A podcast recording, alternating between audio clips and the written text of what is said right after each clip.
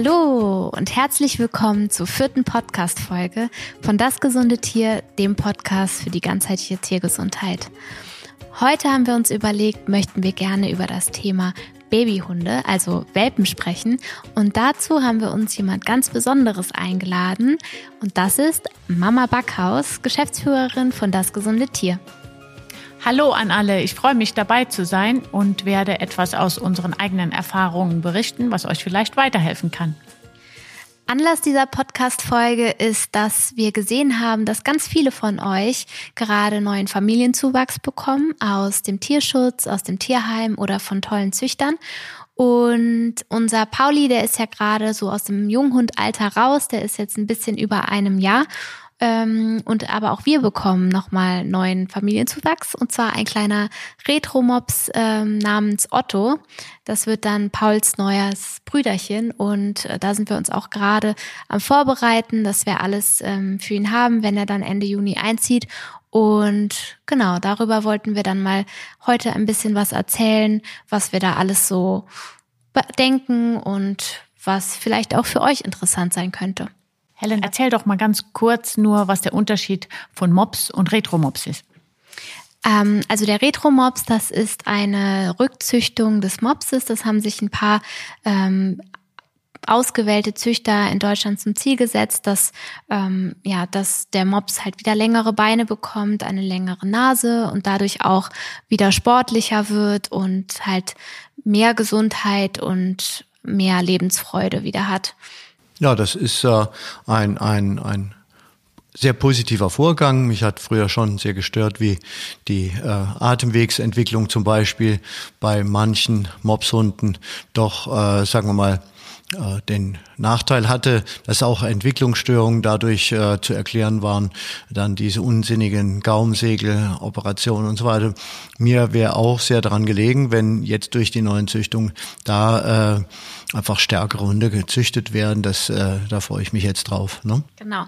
Also das Ziel ist, dass wir den Otto richtig fit machen, dass der auf jeden Fall auch mit dem Paul mithalten kann und auch ein ebenbürtiger Spielkamerad wird. Also was nicht so einfach sein wird. Nee, Paul ist schon ziemlich fit, aber ich glaube, das schaffen wir schon. Äh, vielleicht musst du noch dazu sagen, dass Paul ein schwarzer Labrador ist, der jetzt 16 Monate ist und der ist durch ein finde ich, ein sehr gutes Management, halt sehr, sehr dynamisch und sehr gelenkig. Und äh, da ist äh, der Otto gut aufgestellt, da kann er sich schön alles abschauen und wird gut trainiert von ihm. Ich glaube, das führt uns auch gerade schon zur ersten Frage. Wie viel darf sich ein Welpe denn überhaupt bewegen? Es gibt ja wirklich viele Quellen, die sagen, man soll den Hund wirklich schonen, keine Treppen laufen, keine weiten Spaziergänge machen und auch nicht zu viel spielen. Ähm, was sagt ihr denn dazu? Das ist eine der Fallen, äh, die ich gerne, ähm, sagen wir mal, herausheben möchte. Falle bedeutet, dass da gerne viele Fehler gemacht werden. Äh, der Kardinalfehler ist einfach, dass man dem Hund zu wenig Bewegung gönnt, dass man den Quellen vertraut, die behaupten, die Gelenke würden sich besser entwickeln, wenn der Hund nicht so belastet wird, also auf Deutsch Schonung, äh, was natürlich blanker Unsinn ist, weil der Hund, wenn er richtig ernährt wird, auch starke Gelenke hat und von jeder Form Bewegung, auch anstrengender Bewegung, sehr profitiert. Das ganze Längenwachstum, die Entwicklung der Gelenke und des Knorpels ist abhängig von genug Bewegung, auch auf weichem Boden. Und deswegen äh, mein Rat, äh, stets dafür zu sorgen, dass der Hund eben auch ausreichend bewegt wird und dass er auch Spaß an der Bewegung hat und dass sein Gehirn sich dadurch auch so entwickelt, dass er ganze Bewegungsformen und sag mal auch Hindernis und so weiter genau abchecken kann. Das sieht man ja beim Paul, ne? Wenn der über die Wiesen fliegt, da kann auch durchaus, äh, da sind ja auch Maulwurstlöcher und sowas alles, aber das, das ist unfassbar eigentlich für mich, wie äh, elegant und wie äh, zielsicher so ein Hund sich dann bewegen kann, wenn er ausreichend trainiert wurde. Thomas, da hätte ich noch eine Frage. Gibt es da einen Unterschied zwischen großwüchsigen Hunden und kleinen Rassen? Nein, Gelenk ist Gelenk. Und äh, natürlich sagt man jetzt bei großen Rassen eher, ne, beim Neufundländer wird zum Beispiel eher geraten, äh, dass der jetzt halt zum Beispiel keine Treppen laufen darf. Aber das wird auch beim Dackel gesagt, das ist ein kleiner Hund. Äh, letztendlich ist alles falsch. Wir haben so viele Hunde äh, in der Vergangenheit gemanagt, die also durch die Bewegung auch, aber auf der anderen Seite durch die exakte Ernährungsstrategie äh, ganz dynamische Hunde wurden. Also auch zum Beispiel Neufundländer. Ne? Äh, unser Erfahrungsschatz ist doch so groß und trifft sich auch mit den ganz einfachen Wissensdaten der äh, Physiologie und der auch der Sportmedizin, der Medizin überhaupt. Man würde einem jungen Menschen ja auch nicht raten, äh, er soll sich erst bewegen, wenn er 16 ist. Das äh, beim Menschen sagt das kein Mensch, aber beim Hund hat das irgendjemand erfunden und alle oder manche äh, erzählen das halt immer weiter, obwohl es zu vielen Problemen führt. Wenn jetzt zum Beispiel die Doggen, du sagst ja die großwüchsigen Hunde, ne, wenn die sich nicht genug bewegen dürfen, dann haben die nachher eventuell chronische Rückenprobleme, die du kaum noch wegbekommst. Ist ja klar, weil die ganze Durchblutung nicht richtig angelegt wurde. Kannst du vielleicht mal kurz äh, den Fall erzählen von dem äh, Hund, der da war, der auf äh, Rat des Tierarztes äh, nicht bewegt werden oder nur zehn Minuten am Tag bewegt werden sollte, was das für äh, körperliche Auswirkungen hatte? Ein Mangel an Bewegung erzeugt einen Mangel an äh, Impulsen, die zum Beispiel die richtige Durchblutungsform des Knorpels und der Gelenkentwicklung ähm, erzeugen. Ja? Und äh, das bedingt, wenn die Hunde sich nicht genug bewegen dürfen, meistens sind die dann auch zu schwer, klar. Und meistens werden die auch zu viel ernährt und auch falsch ernährt. Dadurch entwickelt sich ein Missverhältnis zwischen Gewicht und äh, Gelenkfunktionalität, Gelenkgeschmeidigkeit und Durchblutung.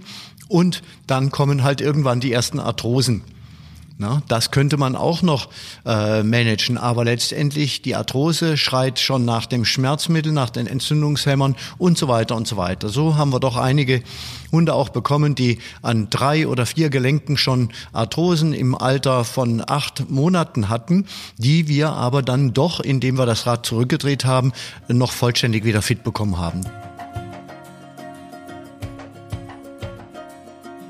Ich habe auch letztens äh, mit einer Dame gesprochen, die hatte einen pyrenäischen Berghund, also eine mhm. richtig große Hunderasse. Der war jetzt 13 Wochen alt und sie meinte, der wächst ähm, zu schnell. Also mit 13 Wochen ähm, ist der schon viel zu groß. Wisst ihr, woran mhm. das liegen kann, dass manche Welpen so große Wachstumsschübe haben? Ja, dann sage ich, sag ich doch mal als äh, Ernährungsfachfrau vielleicht da kurz was dazu. Ähm, also es gibt, früher äh, war die Meinung der äh, Ernährungsphysiologen für Hunde, dass äh, man im Wettenalter einen sehr hohen äh, Proteingehalt füttern soll im Wachstum, damit sich die Muskulatur entwickelt und äh, der Hund halt äh, auch wächst. Jetzt ähm, nach neuesten Studien von Professor ähm, Zentek ist jetzt rausgekommen, dass die Theorie, die wir eigentlich immer schon vertreten haben, dass die Hunde äh, nicht so einen hohen Proteinanteil im Wachstum brauchen, weil sie eben dann zu schnell wachsen und dass ähm, die Mineralien und die Nährstoffe dem Knochenwachstum dann nicht zur Verfügung stehen. Das heißt, ähm, die sind dann praktisch überernährt. Und deswegen ist man von diesem, von dieser Grammzahl, fünf Gramm pro Kilogramm Körpergewicht Protein, etwas runtergegangen, damit das eben nicht passiert, dass die Hunde sich praktisch langsamer entwickeln und dadurch halt auch in längerer Zeit zu ihrem Endgewicht kommen.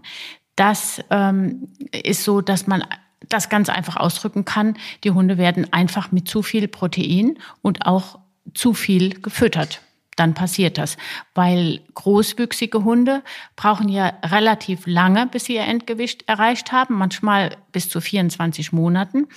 Und klein, kleine Rassen bis fünf Kilo sind in der Regel mit acht oder neun Monaten haben die schon ihr Endgewicht erreicht. Das heißt, gerade bei großwüchsigen Hunden muss man da wirklich behutsam mit der Ernährung vorgehen. Wir haben jetzt auch auf unserer Shopseite, also das gesundetier.de, haben wir ganz tolle Wachstumskurven erstellt und Fütterungstabellen, wo ihr dann auch immer das Gewicht und das, äh, die Größe eures Welpen sozusagen abgleichen könnt und sehen könnt, ob ähm, ähm, ja, ob er sich in der Norm befindet und ob alles in Ordnung ist mit dem Wachstum. Ich möchte noch einen kleinen Hinweis geben. Die, ähm, die fehlerhafte Gelenkentwicklung oder das äh, zu rasche Wachstum, was damit ähm, korrespondiert, wird auch teilweise dadurch unterstützt, dass die Hunde sich zu wenig bewegen dürfen, ne, weil die Intelligenz des Körpers wird also letztendlich auch über die Nerven und das Gehirn gesteuert und der Mangel an Bewegung erzeugt zu wenig elektrische Impulse, die die ganze Informatik des Körpers eben äh, so äh, ausbilden, dass eben auch ein geordnetes Längenwachstum äh, zustande kommt. Und auf der anderen Seite wird bei den heutigen Ernährungsformen meistens der Dickdarm vergessen. Ne? Und äh, der, der Darm, die Darmbakterien korrespondieren mit den Gehirnzellen eben genau in, den, in der Hinsicht auf äh, ausgewogenes Längen- und äh, Längenwachstum und auch Entwicklung der Gelenke und der Muskulatur. Und es hat äh, damit zu tun, oder damit äh, als bildhaftes Beispiel können wir uns vorstellen, warum so viele Hunde oder immer mehr eigentlich äh, die ersten äh, Gelenkprobleme im Ellbogengelenk bekommen. Ja, das sind dann Fachbegriffe wie Short Ulna und so weiter, spielt keine Rolle. Aber letztendlich ist das dadurch zu erklären, dass durch das Ellbogengelenk beide Darmmeridiane durchziehen und deswegen durch die Unterversorgung des Dickdarmes eben mit ähm, Rohfaser und etc. und anderen Instrumentarien äh, die äh, besonders die Meridiane im, in der Vorhand, also Ellbogengelenk, dadurch äh, nicht richtig sich entwickeln können. Ne? Und äh, die Schott Ulna, also dass die Ellbogengelenke zu eng sind einfach, der Gelenkspalt, das ist ganz häufig. Und das kann man mühe, mühelos äh, verhindern, indem man eben die Hunde sich genug bewegen lässt und auf der anderen Seite ordentlich ernährt. Du hast ja gerade jetzt schon das Thema Ernährung angesprochen. Was ist denn deine empfohlene Welpenfütterungsstrategie? Einige Grundsätze. Nicht zu viel, nicht zu häufig. Weniger tun, weniger geben, aber das Richtige. Die Qualität der Verdauung ist viel wichtiger als die Quantität. Das bedeutet, dass man einen jungen Hund auf der einen Seite eine klare Strategie haben sollte, mit wie vielen Monaten welche Mengen und auch äh, zu welchen Zeiten gibt. Und auf der anderen Seite eben auch ähm, Futter gibt, was der Hund, äh, sagen wir mal, erstmal ordentlich verdauen kann, ohne dass seine Organsysteme zu stark belastet werden. Also ich würde jetzt beim Junghund nicht rohes Fleisch füttern. Das hat einfach zu viel Belastungsquellen für in Bezug auf Bakterie, Bakterien, die äh, übertragen werden, auch Viren. Äh, und auf der anderen Seite eben Futtersorten zu nehmen, die ein ausgewogenes äh, Verhältnis zwischen Magen, Darm, Dünndarm und Dickdarm vor allen Dingen erzeugen, und auf der anderen Seite dafür sorgen, dass die Schleimhäute und die Verdauungswege äh, möglichst optimal ausgebildet werden, ne? weil die Verdauung eben für die spätere Gesundheit das A und O darstellt. Warum ist es denn so wichtig, von Anfang an den Darm zu stärken? Der junger Hund, äh, äh, der wird in der Natur halt natürlich nun ganz anders ernährt. Er wird ähm, nicht dauernd verwöhnt, sondern er hat äh, immer gewissen Mangel und er hat auch dadurch sehr großen Hunger. Er bildet also viel mehr Enzyme, die auch die angebotene Nahrung verdauen kann. Und er bekommt natürlich keine chemischen Zusätze oder Geschmacksstoffe und so weiter und so weiter. Das heißt, die natürliche Ernährung des Hundes die kann man jetzt natürlich nicht mehr vollständig äh, nachahmen, aber gewisse Grundsätze sollten doch äh, berücksichtigt werden. Also, um das jetzt zu ergänzen, möchte ich da ganz kurz sagen, warum es wichtig ist, dass wir von Anfang an die Welpen mit kaltgepresstem, äh, hochwertigem Futter ernähren, weil das äh, zur Darmentwicklung und Stabilisierung extrem wichtig ist, von Anfang an gute Enzyme im Darm zu schaffen. Und das äh, schaffen wir mit der Kombination aus hochwertigen Proteinen, Kohlenhydraten und Fetten. Also diese Dreierkombination halten wir extrem wichtig und unsere Erfahrungen zeigen auch über lange, lange Jahre, dass sich das auf die lange Gesundheit und das im Alter des Hundes auswirkt, wenn er von Anfang an äh, entsprechend so ernährt wird, dass der Darm sich positiv entwickelt. Und äh, deswegen starten wir auch direkt mit der Welpendarmkur. Die wird dann genau. zusätzlich genau. zum Spring, also unserem Welpenfutter, morgens ins Futter gemischt und somit wird dann der Darm auch schon direkt von Anfang an äh, mitversorgt und ähm, gesund gehalten, genau. Was ich da auch noch sagen kann, was natürlich extrem wichtig ist für Welpenbesitzer, wenn man so ein kleines Hundilein zu Hause hat, dann freut man sich natürlich riesig, wenn der sich auf den Napf stürzt und das Futter so gerne mag. Und das ist natürlich äh, ein Riesenvorteil bei unserem Futter, dass die Akzeptanz so hoch ist, dass die Hunde wirklich äh, das extrem gerne fressen. Dann in der Kombination mit der Darmkur, das sind alles sehr schmackhafte Zutaten und man sieht wirklich in der Entwicklung des Hundes, wie der, wie oft, äh, wenn der Hunde abgeholt wird vom Tierheim oder vom Züchter, dass der Bauch so ein bisschen aufgebläht ist, dass er so ein bisschen watschelt und man kann da wirklich zusehen innerhalb von Tagen, wie sich dieser oft bisschen saure Welpengeruch zurückentwickelt, wie das Fell schön glänzt, wie der auf einmal flinker, aktiver, mobiler wird. Also das ist wirklich eine Freude, dazu zu sehen.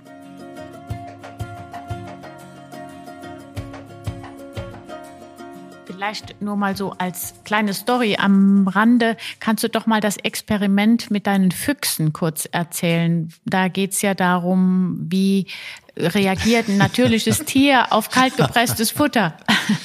Ja, das ist jetzt natürlich äh, was für Jäger, äh, meine Story. Äh, ich habe einen kleinen Welpenfuchs, aber äh, nicht adoptiert, aber ich versorge ihn und äh, weil die Mutter überfahren wurde und ich habe den kleinen Welpen eben am Straßenrand, der hat auf mich gewartet, bis ich ihm jetzt was gebracht habe. Jetzt äh, war das eindeutige Ergebnis, dass äh, unser Pressfutter tatsächlich ritzeratze aufgefressen wird. Und äh, jedes Mal, wenn ich äh, Extrudate, also extrudiertes Futter äh, hingelegt habe, war vielleicht die Hälfte weg. Ne? Ist jetzt ein bisschen witzig, aber ich glaube mal, der Instinkt ist, äh, ist einfach bei, beim Hund auch äh, eine maßgebende Sache. Entweder er wird übertölpelt mit Geruchsstoffen, die ihn auf Extrudaten ja oft drauf sind, ne? oder er kriegt einfach naturreines Futter, was eben seine ähm, äh, Sinne am besten anspricht. Und wie gesagt, das Pressfutter fressen die immer anstandslos auf. Dadurch werden wir dann richtig sportliche Füchse äh, bekommen und äh, müssen dann nur noch einen Schutzschirm aus dem Universum, dass niemand sie überfährt oder die Jäger sie abknallt. Was hast du eigentlich damals, du bist ja mal als Student, äh, ist ja mal deine, deine Motte, also deine Hündin, ist ja mal ungewollt schwanger geworden und hat dann in deinem kleinen Studentenzimmer, glaube ich, sechs oder sieben Welpen bekommen. Ähm, was hast du denen eigentlich damals gefüttert? Äh, ich habe damals Flockenfutter gefüttert, äh, der Hündin. Und ähm, das wurde damals von der Tierärztlichen Hochschule eben als optimal äh, dargestellt. Und äh, ich habe erst, das war damals schon der Anfang, dass ich nachgedacht habe, äh, wie das mit der Ernährung und der Gesundheit ist, weil die äh, Hündin nachher äh, Gesäuge äh, Tumor bekommen hat und ähm, ich letztendlich gedacht habe, wenn das so ideal ist, warum kriegt denn jetzt Krebs? Und letztendlich die Welpen aber habe ich damals noch mit dem Flockenfutter auch ernährt. Und mein Wissen war damals noch nicht so ausgeprägt, natürlich, klar, schon ein paar Jahrhunderte her. Äh, aber die haben sich trotzdem gut entwickelt, weil sie viel Bewegung hatten. No, ich habe die, die, ich äh, habe in einem alten Haus gewohnt und äh, die Hündin war so selbstständig. Ich habe die Tür aufgemacht und die ist runter mit den Welpen in den Garten, drei Stockwerke hoch. Ne? Das heißt, die Welpen wurden schon gut trainiert und Treppen laufen. Ich glaube, das war auch so ein Maß, dass die einfach so eine gute Entwicklung hatten nachher. Erzähl mal die Geschichte, wie du die Welpen dann wieder losgeworden bist, also wie die ihre neuen Familien gefunden haben. Damals war äh, nicht gerade die rege Nachfrage nach äh, Mischlingswelpen und äh, ich äh, wollte natürlich als Student die Hunde auch in gute Hände bekommen und dann habe ich mir ausgedacht, dass ich in die Zeitung eine Annonce habe ich dann gesetzt äh, äh, Spezialhunde äh, Schwawawis. Ja, Schwawawis, äh, also Schwarzwälder Wald- und Wiesenhunde versteckt sich ja hinter Schwawawis, habe ich angegeben und ich habe einen Festpreis. Ich habe damals, ich glaube, 250 äh, Mark oder 300 Mark, das war viel, sehr viel für einen Welpen, äh, äh, habe ich als Festpreis hingesetzt und ähm, habe dann irgend noch was dazu gesagt, also äh, kriegt nicht jeder oder sowas. Und äh, die Leute kamen, ich habe ja in Hannover studiert und die Leute kamen bis aus Hamburg. Ich hatte innerhalb eines Wochenendes hatte ich alle Hund, alle Welpen in beste Hände. Also das heißt, ruhig ein bisschen angeben und äh, wenn man, wenn man Hunde und die Leute bringen kann. Ich frage ja. mich wirklich, ob dann einer davon, also ein neuer Welpen, äh, ein neuer Welpenbesitzer dann wirklich zum Tierarzt gegangen ist und stolz präsentiert hat, dass er jetzt einen Schwabawi erworben hat. Das ist Natürlich. eine ganz seltene ja, Rasse. Ich, ich, war ja damals so, äh, zumindest mal, ne, schlau nun nicht, aber ich habe denen natürlich auch ein Dokument drauf äh, mitgegeben, wo dann stand, das wäre ein Schwabawi. Ne? Äh, also in der Form. Kreativ ja, aber, war er ja schon immer. Ja, aber ich, ich hätte mir gewünscht, ich hätte damals schon gewusst, wie ich einen Hund richtig aufbaue und ernähre und so weiter. Ne? Es hat ja viele, viele Jahre gedauert, auch in der Praxis dann nachher, bis wir überhaupt erstmal auf den Trichter kamen, dass die Ernährung so große Bedeutung hat. Das waren schon aufregende Prozesse und äh, die haben viele Jahre gedauert.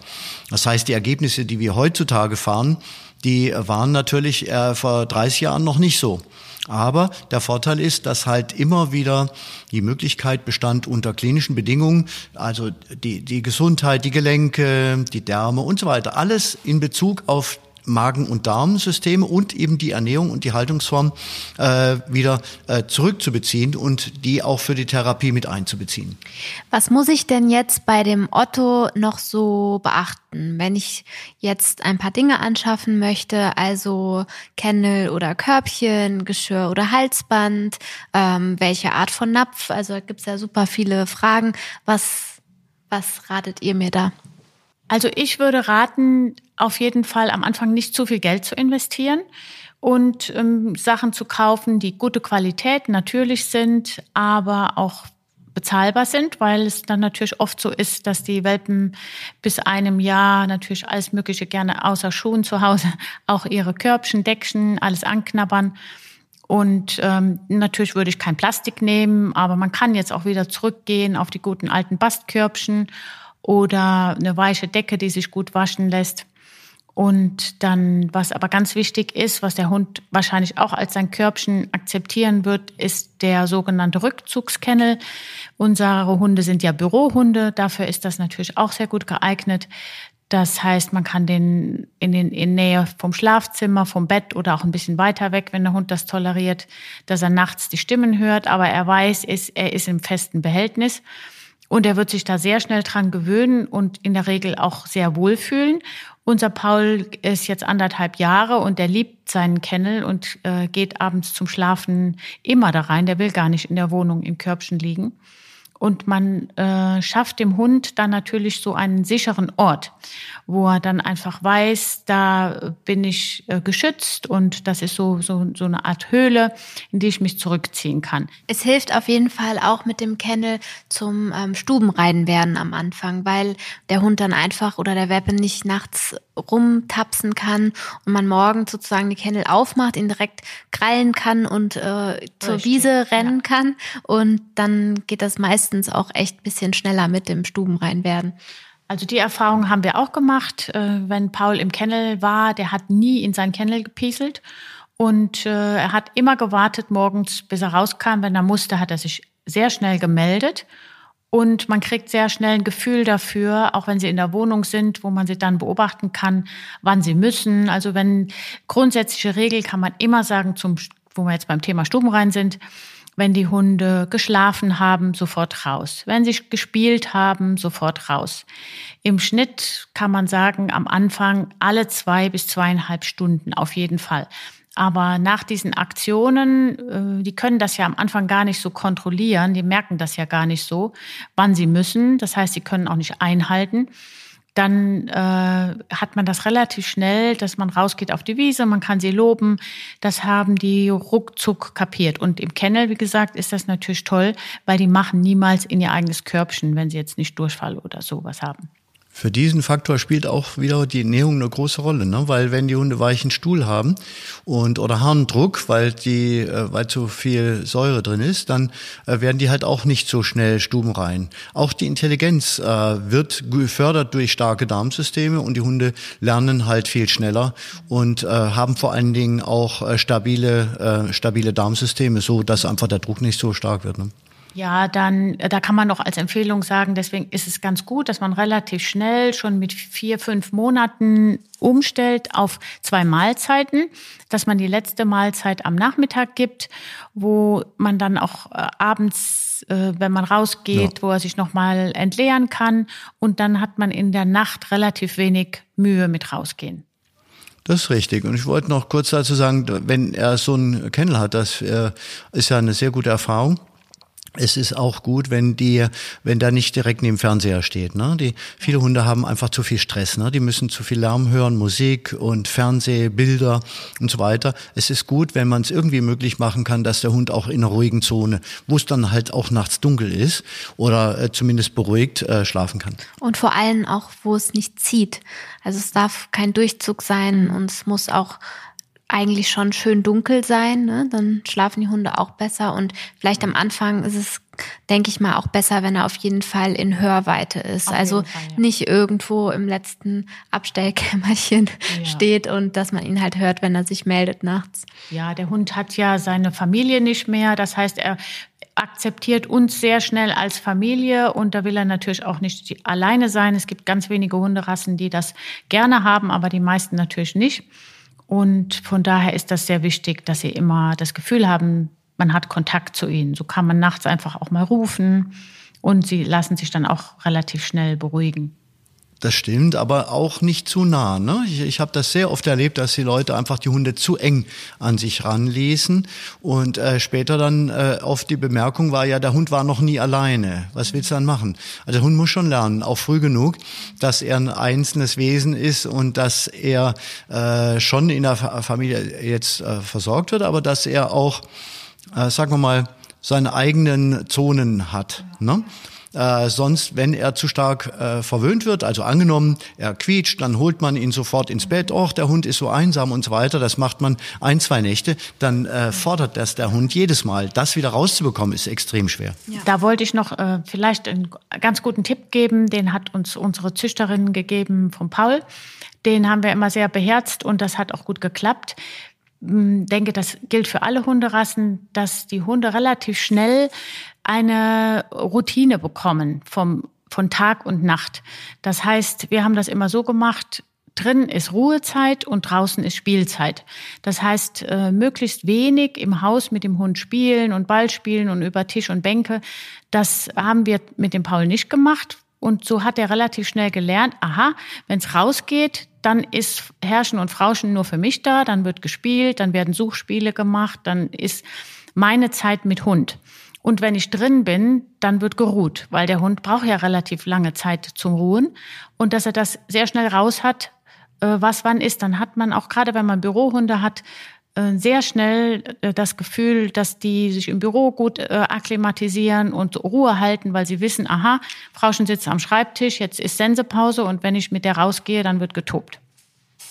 Was, glaube ich, mit dem Alleinebleiben auch noch ganz gut hilft, ist, ähm, dass man dem Hund jetzt nicht äh, zu viel Beachtung schenkt, wenn man nach Hause kommt. Also wenn der jetzt zum Beispiel quietscht und ich renne direkt wieder zur Wohnungstür, mach auf und ähm, versuche ihn dann mit Kuscheleinheiten und so zu beruhigen, dann gibt das wahrscheinlich ihm eher das Signal, dass, das, dass er das richtig gemacht hat, dass er jetzt mhm. nach mir gerufen hat und so weiter. Und wenn man dem einfach nicht so viel Beachtung schenkt und vielleicht erstmal nach Hause kommt, in Ruhe ablegt, bewegt und so und dann irgendwann den Hund begrüßt, dann gibt das, glaube ich, dem Hund auch ein bisschen mehr Gelassenheit, dass er jetzt nicht das Gefühl hat, dass er jetzt die Wohnung beschützen muss und ich dann auch super stolz auf ihn bin. Also. Aber die sind doch so süß. Ja. ja, das ist das Problem, ne? Dass man äh, kaum davon Abstand nehmen kann, dass man die Hunde halt doch irgendwie immer verwöhnen will oder sagen wir so, dass man ihren dankbaren Blick erhaschen will und so weiter. Das stellt den Besitzer gerade heutzutage von jungen Hunden schon von enorme Aufgaben. Aber die sind alle leicht lösbar, wenn man sich der Grundsätze bedient. Ne?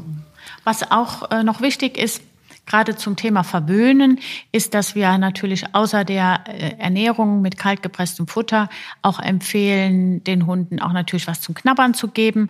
Auch da sollte man äh, auf jeden Fall schauen, dass das äh, Artikel sind, die keine Konservierungsstoffe enthalten, die fettarm sind. Also auch bei Welpen muss man schon aufpassen, dass man keine Kauartikel gibt, die extrem fetthaltig sind, weil die dann natürlich auch extrem zulegen.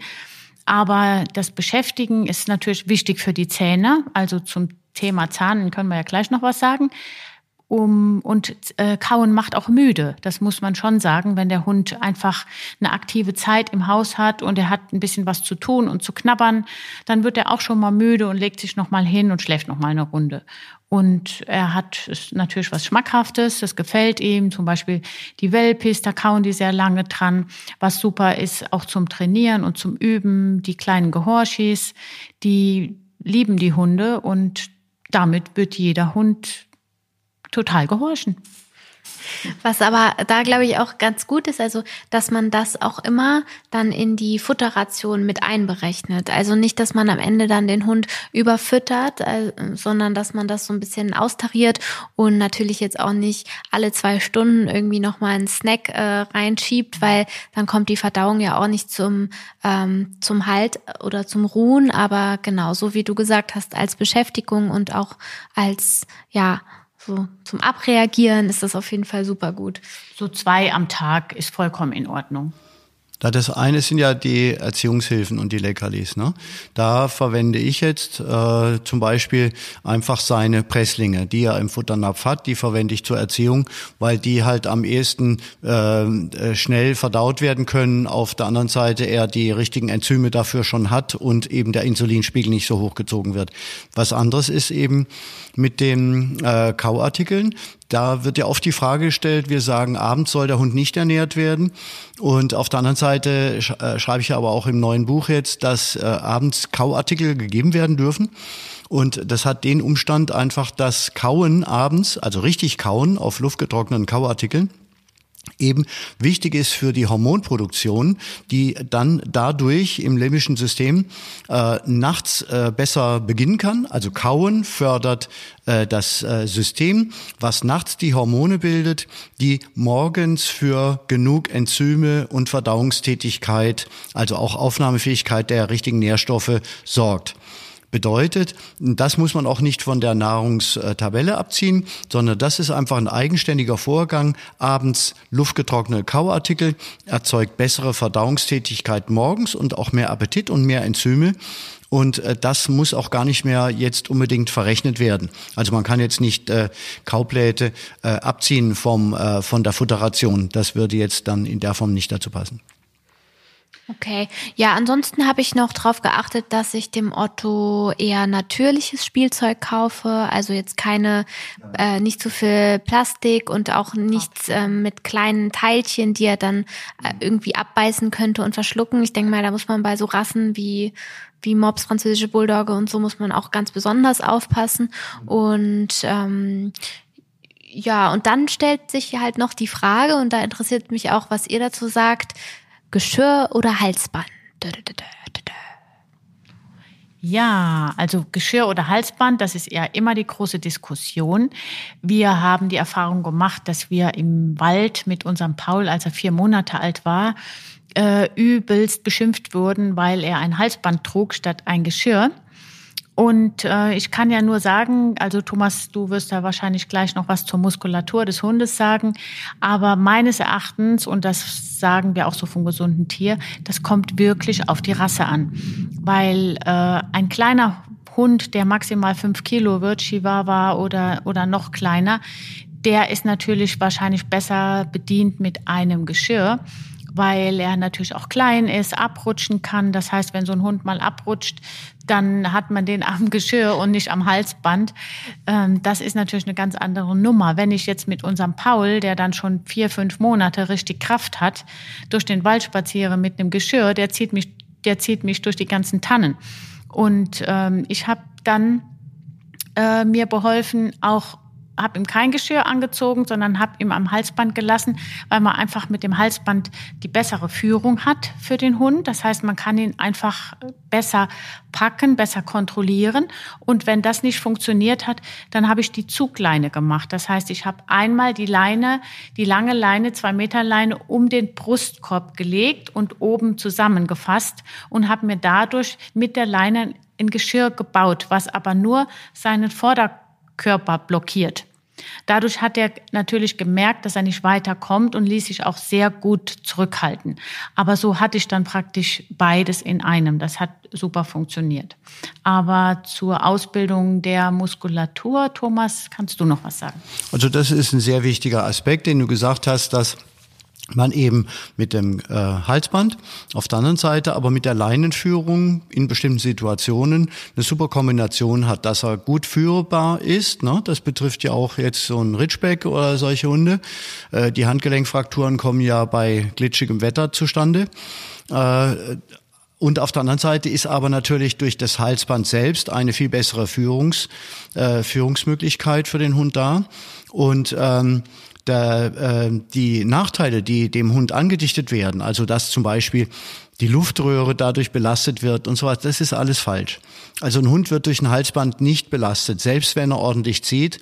Äh, die Halswirbelsäule ist so dermaßen wunderbar aufgebaut, dass ein Hund äh, den Druck vom Halsband äh, mühelos aushalten kann, wenn er halt richtig ernährt wurde und über starke Gelenke und Knorpel verfügt. Also mein, mein Votum ist immer fürs Halsband, auch bei kleineren Hunden. Natürlich, wenn du jetzt Bergsteiger bist, hast ein Chihuahua dabei, ist ein, ist, ist ein Geschirr schon besser. Aber äh, gut, ich habe auch meistens große Hunde gehabt. Äh, zumindest mal äh, bin ich äh, nicht so fürs Geschirr, wie viele Leute sagen, äh, weil, dass es also schonungsvoller ist und so weiter, weil ich immer wieder gesehen habe, dass die Kompression des Brustkorbes, die, die Behinderung der Atemtätigkeit in zwei Linien, also das vor den Gelenk, vor den Schultergelenken, das runterläuft und dadurch die Brustkorb in seiner Dehnfähigkeit doch immer wieder eingeschränkt ist. Das halte ich für viel gefährlicher als die Nachteile des Halsbandes. Das heißt, wir können es so sagen, ähm, kleine Hunde oder auch noch ganz äh, kleinere Welpen, die jetzt noch keine starke Halsmuskulatur aufgebaut haben, ähm, da ist ein Geschirr auf jeden Fall hilfreich und ähm, gerade auch, damit man für den Anfang, damit man Halt hat und später, wenn die Nackenmuskulatur stark ist und der Hund einfach auch eventuell ein großer Hund ist, der halt sehr viel Kraft hat, dann kann ein Halsband auch dazu helfen, dass man eine bessere Leinenführigkeit hat und ähm, ja, dem, dem Hund ist sozusagen, geht's damit auch super gut. Richtig. Ja, äh, Darf ich noch was äh, zur, zur äh, Tierarzt sagen? Ja, also ähm, ich erlebe halt immer wieder, dass äh, auf der einen Seite halt sich nicht unbedingt so Gedanken gemacht wird, wie ein Hund möglichst stark wird durch exakte Ernährung und auch Freihalten von Giften. Ja, es gibt, werden ja auch viele Gifte appliziert, ohne jetzt groß drüber nachzudenken, also Zeckenmittel, Wurmmittel ohne Diagnose und so weiter und so weiter. Also auf der einen Seite plädiere ich dafür, darüber mehr nachzudenken, wie viel Gifte man einem Hund überhaupt zumuten muss. Auf der anderen Seite aber auch, äh, dass dann eben, wenn Probleme dann da sind, also angenommen der Hund humpelt, dass dann manchmal auch der Schreck kommt und überreagiert wird. Ne? Dass also gleich, wenn er jetzt ein bisschen lahmt, gleich auch zu Schmerzmitteln gegriffen wird oder bei Ohrreizungen äh, zu Antibiotika und so weiter. Und da äh, möchte ich halt Werbung dafür machen, dass so ein Hund auch gewisse auf der einen Seite Fähigkeiten hat, selbst etwas auskurieren, wenn er sich mal vertritt. Das kann auch ausheilen oder er kann auch mit einem Homöopathikum dann genesen. Auf der anderen Seite ähm, eine, zum Beispiel eine Ohrentzündung ist nicht unbedingt eine isolierte Erkrankung, die jetzt halt ein Welpe bekommt, sondern der Besitzer muss wissen, dass diese Ohrreizungen, Ohrausscheidungen oft auch dadurch bedingt sind, dass der Hund einfach zu viel ernährt wird, ne? was dann eben Sekrete ins Ohr reintreibt. Und wenn dann zu schnell Antibiotika kommen, dann wird der Hintergrund des Problems gar nicht erkannt oder berücksichtigt. Auf der anderen Seite entstehen ja Schäden an der Schleimhaut, am Immunsystem und so weiter. Ich habe viele Hunde gehabt, die durch diese vorschnelle Medikation in chemischer Hinsicht äh, doch äh, auch in gewisse Karrieren getrieben wurden, dass äh, dann nachher doch die eine oder krank, andere Krankheit sich dazugesellt hatte. Und der Besitzer wird fragen, ja, woher soll ich das wissen? Was ist jetzt eine Ohrentzündung, was nicht? Und so weiter gebe ich den kleinen Hinweis, dass ich ja ein neues Buch geschrieben habe, in dem solche Dinge auch wie Ohrentzündung äh, beschrieben werden, wie die überhaupt entstehen können und wie man sie vor allen Dingen auch naturheilkundlich äh, sanieren kann, zumindest versuchsweise. Uns hat auch jetzt letzte Woche noch eine Partnerzüchterin von uns erzählt, die züchtet so kleine, so, so Havapus, also kleine Hunde. So was? Und Havapus. Havapus. Also. Hava, eine Mischung aus Havaneser und Pudel, genau. Ah, super. ähm, und die hat halt auch äh, ihre Welpen abgegeben, wie immer. Und dann ist äh, eine, eine neue Familie ist halt direkt mit dem acht Wochen alten oder zehn Wochen alten Welpen dann zum Tierarzt gegangen. Und der Tierarzt hat halt an einem Tag direkt ähm, Tollwutimpfung, ähm, Zecken, Anti, also Spot, ähm, chemisches Spot-on und Entwurmung. Alles am gleichen Tag. Und ähm, dann konnte sie halt danach erstmal den Welpen wieder abholen, weil der ähm, Schüttelfrost und Übelkeit, Durchfall, alles Mögliche, der hat es gerade so geschafft, zum Glück. Aber ähm, da muss man natürlich auch aufpassen, dass man so einen kleinen Organismus nicht direkt äh, total überfordert und sollte wohl alles tun, dass so zum Beispiel so eine Impfung dann auch richtig ausgeleitet wird am Ende. Eine Impfung vorsichtig machen, ne? auch achten darauf, wie lange die Impfungen überhaupt äh, gelten, ne? wie lange die belastbar sind. Äh, die Tollwut zum Beispiel hält drei Jahre heutzutage und es sollte dann nicht jedes Jahr geimpft werden. Also da kann man schon als Besitzer viel mitdenken. Äh, auf der anderen Seite äh, ist halt schon auch diese allgemeinen Angaben. Ich höre immer wieder, dass den Leuten gesagt wird, ihr müsst alle äh, eine gewisse Zeit, ihr müsst einfach entwurmen. Ne? Und äh, dass die Besitzer sich da selbst mal informieren, wann muss man eigentlich entwurmen. Ne? Man darf nur entwurmen, wenn eine Diagnose vorliegt, dass Würmer auch da sind. Das heißt, man, dazu, dazu, man braucht dazu auch eine Kotprobe, eine Bestätigung. Das steht sogar im Gesetz.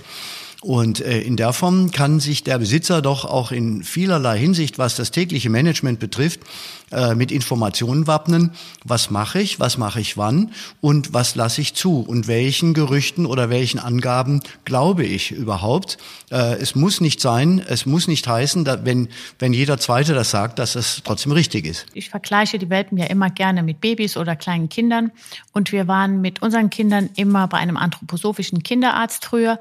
Und der hat immer gesagt, gerade im Wachstum, also bei Kindern bis einem Jahr, äh, muss man sehr vorsichtig sein mit Impfungen oder allem chemischen Sachen, weil gerade im Wachstumsprozess, wenn das Gehirn noch nicht ausgebildet ist und äh, die Muskulatur, dass das dann sehr sensibel ist. Und ich denke, das ist beim Welpen genauso.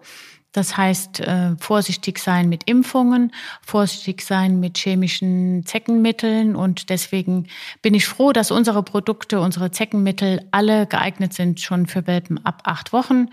Die äh, innerlichen Produkte wie Endozec, äh, die sogar fürs Immunsystem noch gut sind, auch die kann man schon mit acht Wochen geben. Und natürlich ist bei Zeckenmitteln immer äh, gefragt, was hilft. Man muss da auch ein bisschen ausprobieren, aber die Kombination aus innerlich mit Endozec und äußerlich mit dem äh, äh, Zeckweg Margosa-Extrakt funktioniert auch bei Welpen wunderbar. Ja, das ist doch mega. Dann kann man das machen und man kann auch die Impfung, also zum Beispiel die Tollwutimpfung, soweit es geht, nach hinten hinausschieben. Also jetzt nicht direkt mit der achten Woche dann die letzte Impfung, sondern vielleicht eher mit der 13. Woche oder so, oder? Nee, bei achten Woche geht sowieso nicht. Also mit zwölf Wochen wird sie meistens gemacht. Äh, das Problem ist halt, dass du sie für die Grenze brauchst.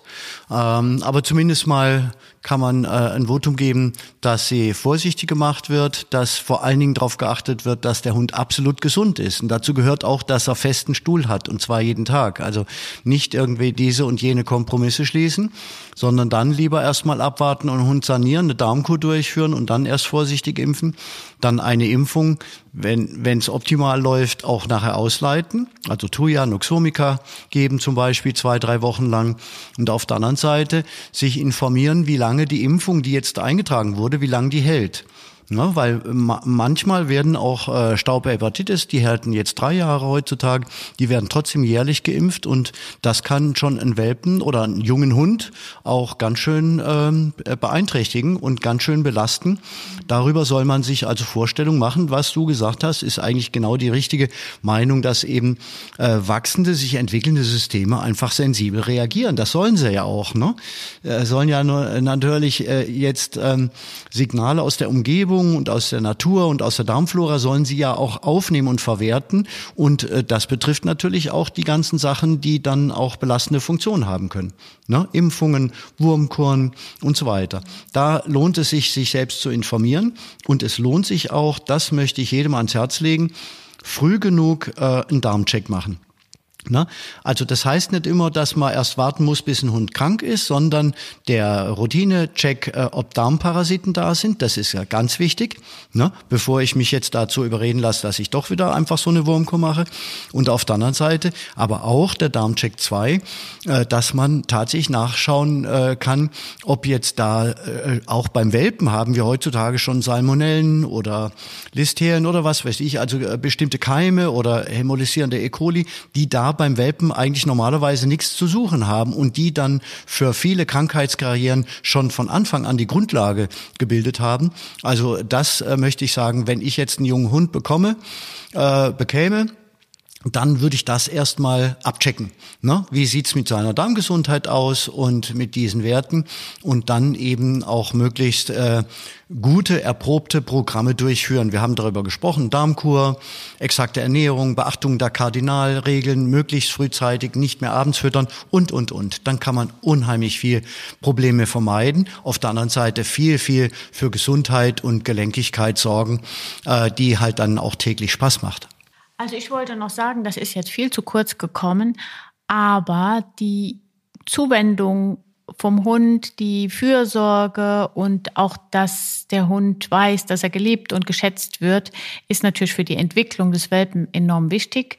Ich weiß, die, alle, die sich einen Welpen kaufen, machen das natürlich, aber ich wollte es trotzdem erwähnen, dass das genauso ist wie bei Babys, dass sie einfach äh, sich gewertschätzt, geliebt fühlen, die Unternehmungen, die man zusammen macht, dass der Hund da genauso viel Spaß dran hat und dass es genauso wichtig ist für seine Entwicklung äh, wie für uns auch. Und das fördert auch die Gesundheit. Und das finde ich ganz wichtig. Und somit sage ich dann Tschüss. Das war doch ein schönes Schlusswort. Das gefällt mir. Also, wenn ihr noch Fragen habt zum Thema Welpen, dann könnt ihr uns die gerne stellen. Wir können da auch gerne noch mal eine Folge drüber machen. Ich glaube, es gibt noch so viel zum Thema Erziehung und so weiter zu erzählen. Vielleicht können wir da uns auch mal jemanden einladen von einer Hundeschule. Und ja, ansonsten wünsche ich euch noch eine schöne Woche und bis dann. Ja, tschüss. Tschüss.